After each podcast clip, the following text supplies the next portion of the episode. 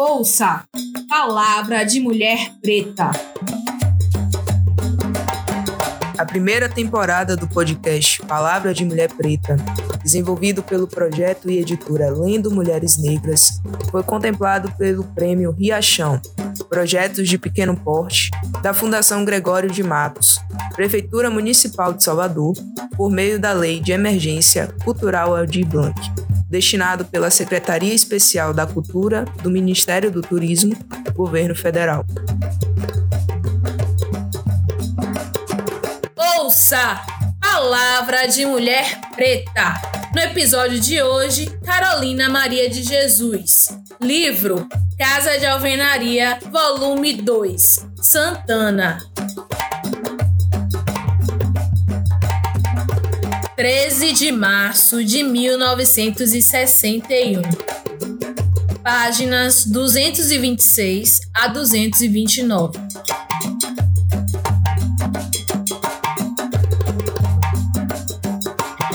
Levantei às 5 horas. Preparei café para os filhos.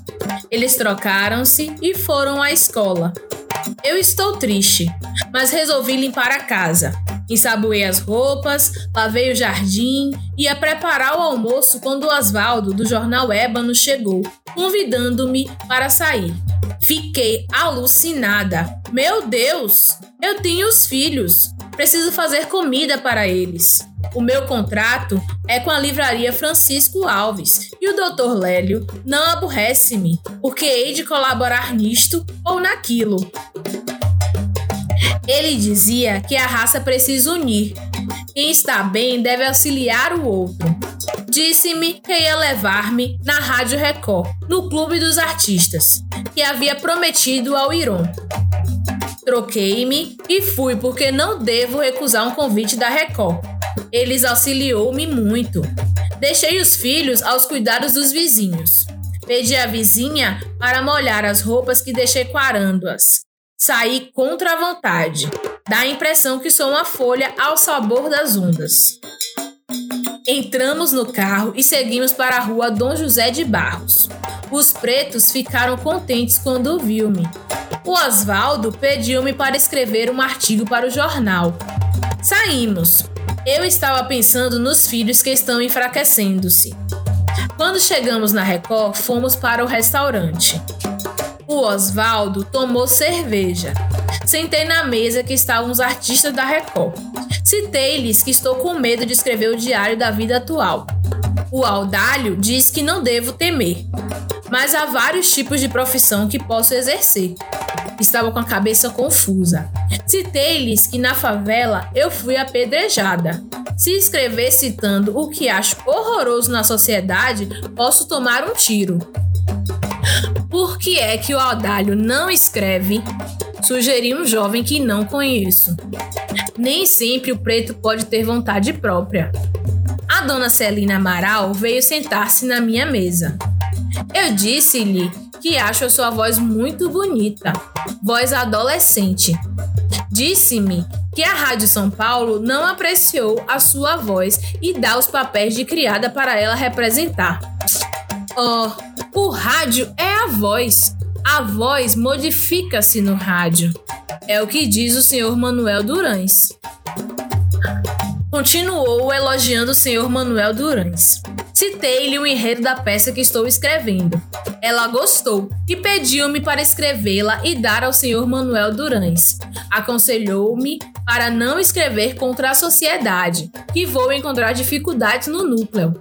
Ela é contra o editor que está obrigando-me a escrever diário da sociedade. O editor edita.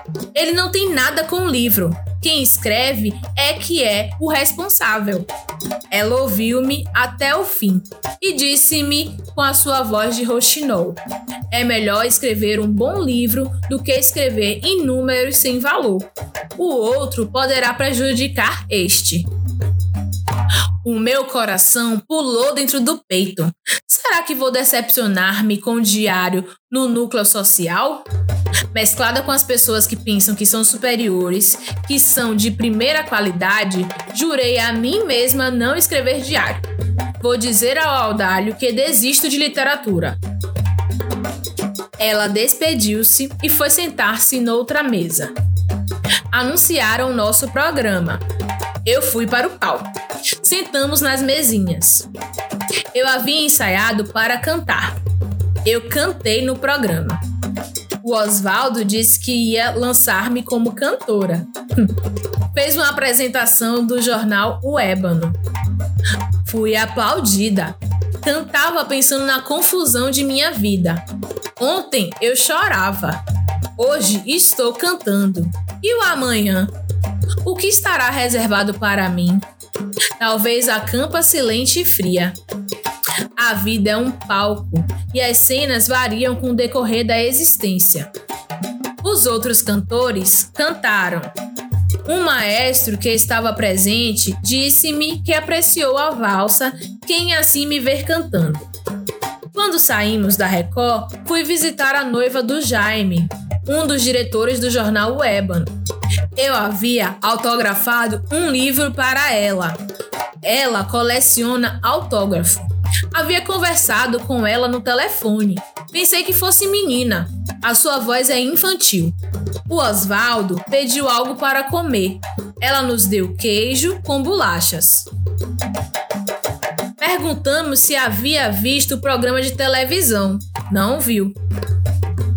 A Carolina cantou. O Ébano lançou-a como cantora, comentava Oswaldo. A noiva do Jaime não quer casar-se na igreja ortodoxa. E ele não quer casar-se na igreja romana. Não discuto religião, porque elas são indiscutíveis. Todas ensinam o bem. A dona M disse-me que a sua amiga queria conhecer-me. Entramos no elevador. Depois dos cumprimentos, fiquei sabendo que os donos da casa são da França. A dona Silvia é filha do senhor físico, neta do senhor Cândido Leite, seu Candoca. A esposa do seu Candoca morreu, viúvo duas vezes. Antônia, que foi criada do senhor Candoca, é de Sacramento. Está velha e doente. Falamos dos conhecidos. Fiquei com dó da Lélia. Ela era bonitinha quando criança. Está sofrendo da vista. O corpo humano é ingrato. Ficaram admirados por eu conhecer França de 20 anos atrás. Falei com a dona Silvia. A senhora não ficou bonita igual a sua mãe. A dona Marinha era linda, mas a morte é egoísta, é imparcial. E citei uns versos para eles. As Noivas de Maio. Dei autógrafo e fiquei pensando: é isso? A vida de escritor? Perde-se um tempo precioso em conversa fiada. Eu pensava assim: quando estiver na minha casa de alvenaria, quero passar os dias lendo e de comprar muitos livros. Graças a Deus, ganhei muitos livros, mas não tenho tempo para ler. Já estou cansando dessa vida confusa que levo. Quando saio, gasto somas elevadas. Não posso dissipar, tenho que pensar nos filhos. A Vera quer ser pianista. No início, eu gostava dessa agitação. Agora estou enjoando. Parece um filme de longa-metragem. Despedi de Dona Silvia, entramos no Dauphine do Jaime. O Oswaldo levou-me em casa. Encontrei a vizinha contente porque levamos o seu filho até a cidade de carro. Que bom, ela economizou dinheiro. Ela enxagou as roupas para mim. A Vera, o João e o José Carlos estavam contentes comentando que viu me cantando na televisão de Dona Elsa. A dona Elsa sorria dizendo: Carolina, a tua vida é a vida mais confusa que já vi até hoje. Entrei e sentei pensando na minha vida que não pode continuar como está.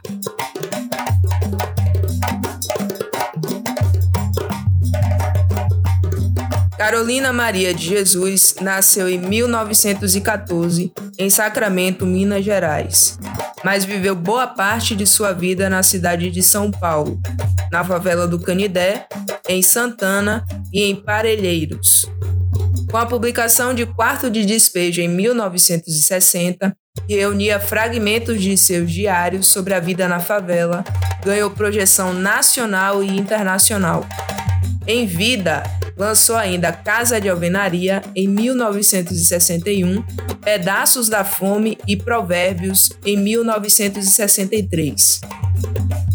Morreu em 1977, aos 62 anos, em decorrência de uma crise de asma, deixando uma vasta obra composta pelos mais diversos gêneros literários, parte da qual ainda permanece inédita. Em dezembro de 1960, depois de deixar a favela do Canidé e morar brevemente em Osasco, Carolina Maria de Jesus comprou sua tão sonhada casa de alvenaria, em Santana, onde viveu antes de se mudar para um sítio em Parelheiros.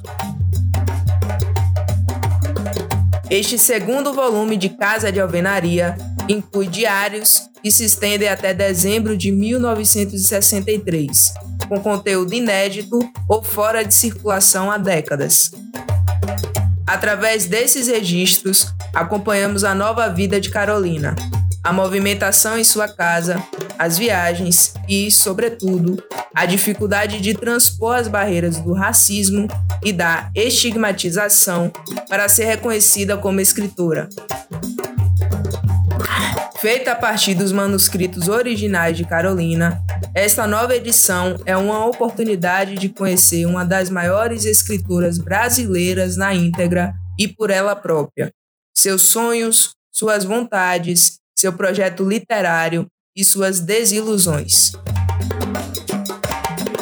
O livro inclui introdução luxuosa de Conceição Evaristo e Vera Eunice de Jesus, que escrevem Ler Casa de Alvenaria é penetrar no universo íntimo de uma das autoras mais instigantes da literatura brasileira. A obra foi lançada em 2021 pela editora Companhia das Letras e tem conteúdo inédito, sendo que o primeiro volume dos Diários de Carolina Maria de Jesus registra os meses em que a escritora morou em Osasco, em São Paulo, no ano de 1960. E este segundo volume que trouxemos aqui abarca o período em que a autora viveu no bairro de Santana, também em São Paulo, mas podem ser lidos independentemente do volume anterior. A série se encontra nas categorias de diários e literatura brasileira, com 520 páginas.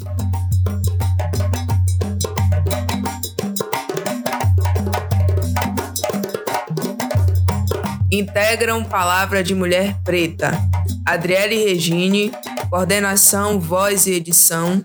Ana Paula Menezes, produção e voz. E Evelyn Sacramento, curadoria.